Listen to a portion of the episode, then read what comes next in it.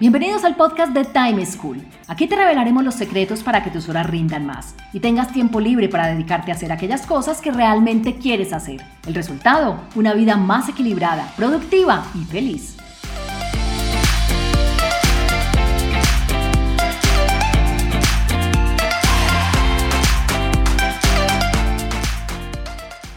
Hola, soy Juan Pablo Lema, un inquieto por la productividad y un estudioso del manejo del tiempo. Bienvenidos a un nuevo capítulo del podcast de Time School, en donde siempre les tenemos recomendaciones para afrontar de manera productiva situaciones reales de personas como tú.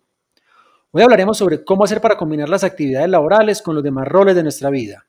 Y para ello les tenemos una invitada que lo hace muy bien en ambos roles, María Adelaida Tamayo. María Adelaida es una ingeniera administradora quien tiene una brillante carrera en el mundo corporativo. Lleva cerca de 20 años vinculada a un grupo económico en el que se ha desempeñado en diferentes cargos y áreas, que demandan una gran responsabilidad y dedicación, como son la financiera y la comercial. Actualmente es vicepresidente de negocios y desarrollo comercial y tiene bajo su cargo los equipos comerciales de su empresa en varios países de Latinoamérica. María Adelaida, bienvenida, qué rico tenerte con nosotros, ¿cómo estás? Juan Pablo, mil gracias por este espacio y por abrirme la oportunidad. Bueno, a ver, para empezar, quisiera aclarar que yo no solo invité a María Adelaida por tener un gran balance entre la vida laboral y la personal, sino porque es una mujer y a las mujeres les toca más duro el tema del manejo del tiempo, especialmente en una cultura como la nuestra, porque a las mujeres se les demanda ser buenas en la casa, con su familia, con sus hijos, pero además ser buenas en el trabajo. No es como a los hombres que únicamente se les exige ser buenos en el trabajo y si hacen algo bueno en la casa, dicen como te salió de buen marido. Entonces, Maraleta, cuéntanos desde tu experiencia, ¿Cómo logra una persona ser exitosa en el trabajo, desempeñarse bien, lograr, más que ser exitoso, diría yo, lograr sus metas, lograr lo que quiere y realizarse profesionalmente y al mismo tiempo tener tiempo para las actividades personales? Bueno, Juan Pablo, yo a veces me pregunto lo mismo, como creo que es una pregunta que nos hacemos todos permanentemente. Y pues yo creo que acá lo primero es, es buscar tratar de buscar siempre ese sano equilibrio. Tengo, eh, para mi fortuna, un esposo que es un excelente coequipero y que nos complementamos para tratar de, estar atentos y apoyar, eh, digamos que en todas las eh, responsabilidades y en todas las cosas que tenemos como familia. Y yo te diría que también ahí hay otro tema bien importante y es planear y confiar. Yo diría que en la parte de planear, pues tratar de, de tener una, una, agenda planeada semanalmente, tanto en, la parte personal como laboral, y ver en qué partes genera, genero más valor y qué partes pues no tanto, y, y a esas tratar de soltar y renunciar. A veces nos cuesta mucho eso, renunciar. Bueno, tengo entendido que tienes dos niños menores de 5 años, una mamá para la que eres casi hija única porque tu hermano vive fuera del país, el esposo que nos acabas de contar y un cargo de mucha responsabilidad que como vimos en tu presentación, asumo debes viajar constantemente fuera del país para acompañar a tus equipos. ¿Cómo haces para sacar tiempo para tantas cosas? Mira, mm, yo, te diría que es eh, tratar también de, además de, como te decía hace un momento, de planear y, y confiar, también en encontrar eh, digamos que espacios de mucho significado, o sea, muchas veces no es tanto eh, la cantidad de tiempo, sino la calidad de tiempo que disfrutas con cada persona y, y qué tiempo le dedicas.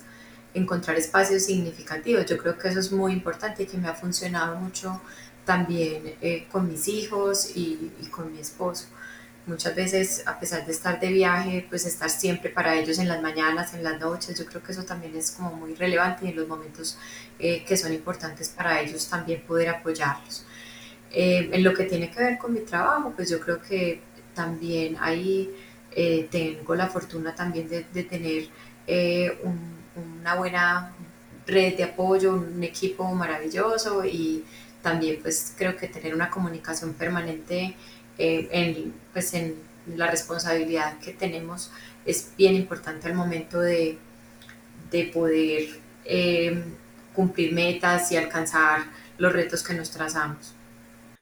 Todo lo que nos dices me parece súper bien y valioso, pero al final eso implica, como en plata blanca, ponerle límites especialmente al trabajo. Yo diría que, digamos que los niños, siendo niños pequeños es más complejo, pero por lo menos al trabajo hay que ponerle límites y uno decidir hasta dónde llega para poder esos momentos significativos de los que nos hablabas con tu esposo, con tus hijos, con tu mamá, poderlos tener y tenerlos como en paz. Tú defines esos límites y si los defines, ¿cómo los comunicas a tu equipo de trabajo?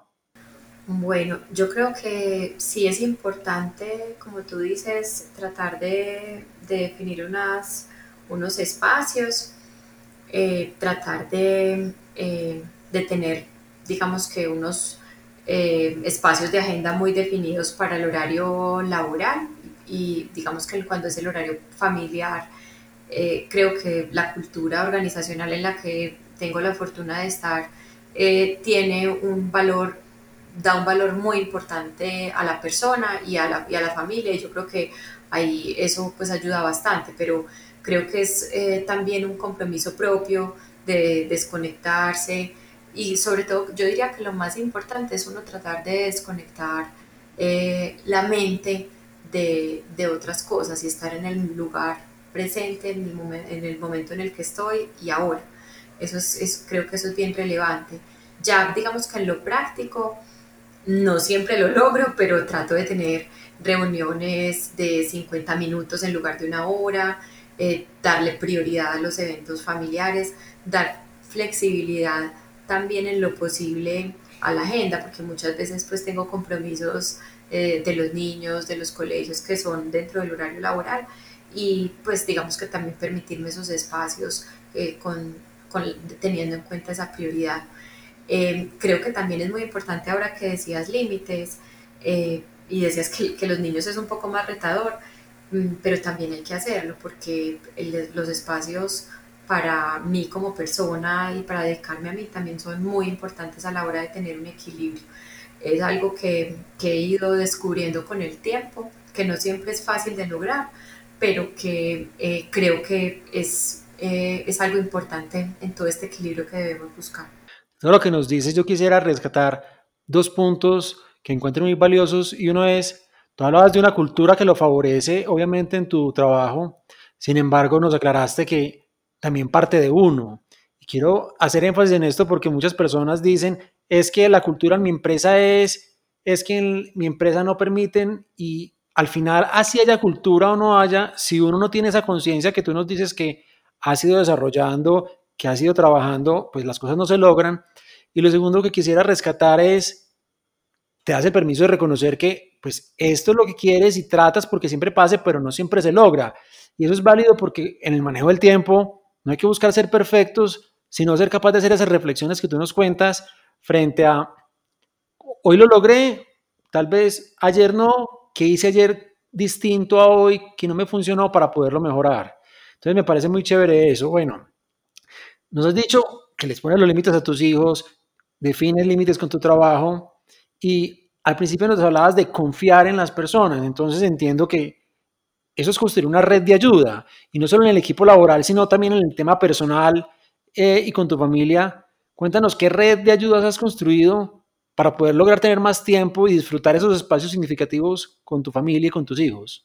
Mira, yo creo que, eh, pues la verdad, tengo, soy una afortunada porque tengo la mejor red, la verdad, pues del lado personal, eh, como te decía, mi esposo pues es mi mejor coequipero tengo personas que también tengo la fortuna de tener personas que me apoyan en, los distintos frentes, eh, en el, eh, digamos que en la parte de, las responsabilidades de la casa, eh, tengo la fortuna de tener pues una persona que me apoya en ese sentido y que es maravillosa, me ha apoyado, pues me ha acompañado ya desde que mis hijos nacieron. tengo el apoyo de las abuelitas para mis hijos que son el mejor apoyo emocional y pues también los amigos que apoyan muchísimo. Eh, entonces pues creo que eso desde el lado personal. Y en lo profesional pues también como te lo mencionaba, tener, estar rodeado de un buen equipo es, es muy muy valioso, yo valoro muchísimo eso. Entonces eh, creo que ahí eh, va uno construyendo también la red en la medida que, que las cosas se van dando, pero como te lo decía hace un momento, yo creo que confiar y soltar es hace parte de que tú puedas tener una buena red, estar convencido de que muchas veces los resultados que otra persona hace con el mismo amor que tú le pones van a salir igual o mejor que si tú las hicieras. Y si tú confías en eso, con seguridad las cosas van a salir mucho mejor. Bueno, ya para ir terminando, te quería pedir que nos dieras tres recomendaciones o tres consejos para todas esas mujeres que quieren ser exitosas, brillar en sus profesiones y al mismo tiempo tener hijos, una familia y poderles dedicar tiempo a ellos. ¿Qué tres claves o recomendaciones les darías? Mira, eh, yo te digo, pues, y, no, acá no digo no como, como la que tenga la receta resuelta, porque como te digo, realmente esto es algo de, de, reflexión diaria y de uno estar haciendo ensayo y error y qué le funciona, qué no le funciona. Creo que para todos eh, puede que la receta sea distinta, ¿cierto?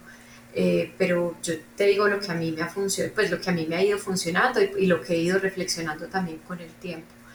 Diría que la primera es que se convenzan que ustedes son lo más importante en sus vidas. O sea, muchas veces eh, estamos viviendo para el trabajo, estamos viviendo para el esposo, para los hijos, para todos y de último en la lista estamos mm, como personas. Yo diría que más que mujeres, como personas y es tratar de ponernos un poquito más arriba en la lista y por qué no de primeros en la lista. Sé que es un proceso, pero es algo que tenemos que hacer.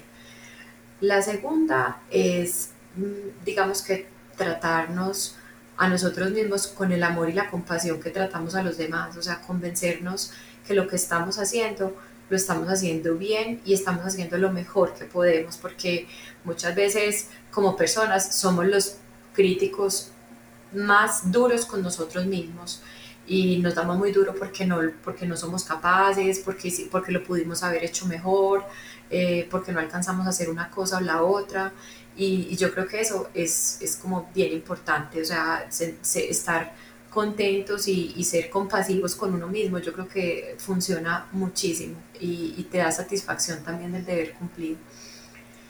Y la tercera, que ya lo dije a lo largo de todo este podcast, es confiar.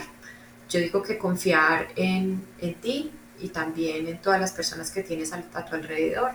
En la medida que confíes, sueltas y puedes llegar a, a tener muchos logros, eh, yo diría mejores que los que originalmente te habías propuesto, como eh, a los que si tú dijeras que todo lo vas a hacer tú. Entonces creo que yo diría que esas son como las tres recomendaciones que podría dar eh, o por lo menos las que a mí me han funcionado, porque siempre lo digo así, porque muchas veces, eh, pues para otros puede que resulte distinto, pero eso sería lo que yo diría por ahora, Juan Pablo. Tienes toda la razón, las herramientas y las claves no son iguales para todos, uno lo que tiene que hacer es escuchar, leer, mirar qué hacen otras personas y adaptar lo que a uno le va funcionando. Bueno, Laida, mil gracias por haber aceptado nuestra invitación por, para participar en este podcast. Estoy seguro de que esas experiencias que nos contaste y estos consejos van a ser de mucha utilidad para nuestros oyentes. Mil gracias por haber estado con nosotros. Mil gracias a ti, Juan Pablo. A ustedes, nuestros oyentes, muchas gracias por escucharnos. Los espero en un próximo capítulo del mejor podcast de productividad y manejo del tiempo, Time School. Chao. Encontrémonos en un próximo capítulo con una nueva situación y más recomendaciones para que seas más productivo y feliz. Recuerda enviarnos los audios con tus preguntas, dudas e inquietudes al WhatsApp en Colombia 321-700-4810 por correo electrónico a podcast.timeschool.com.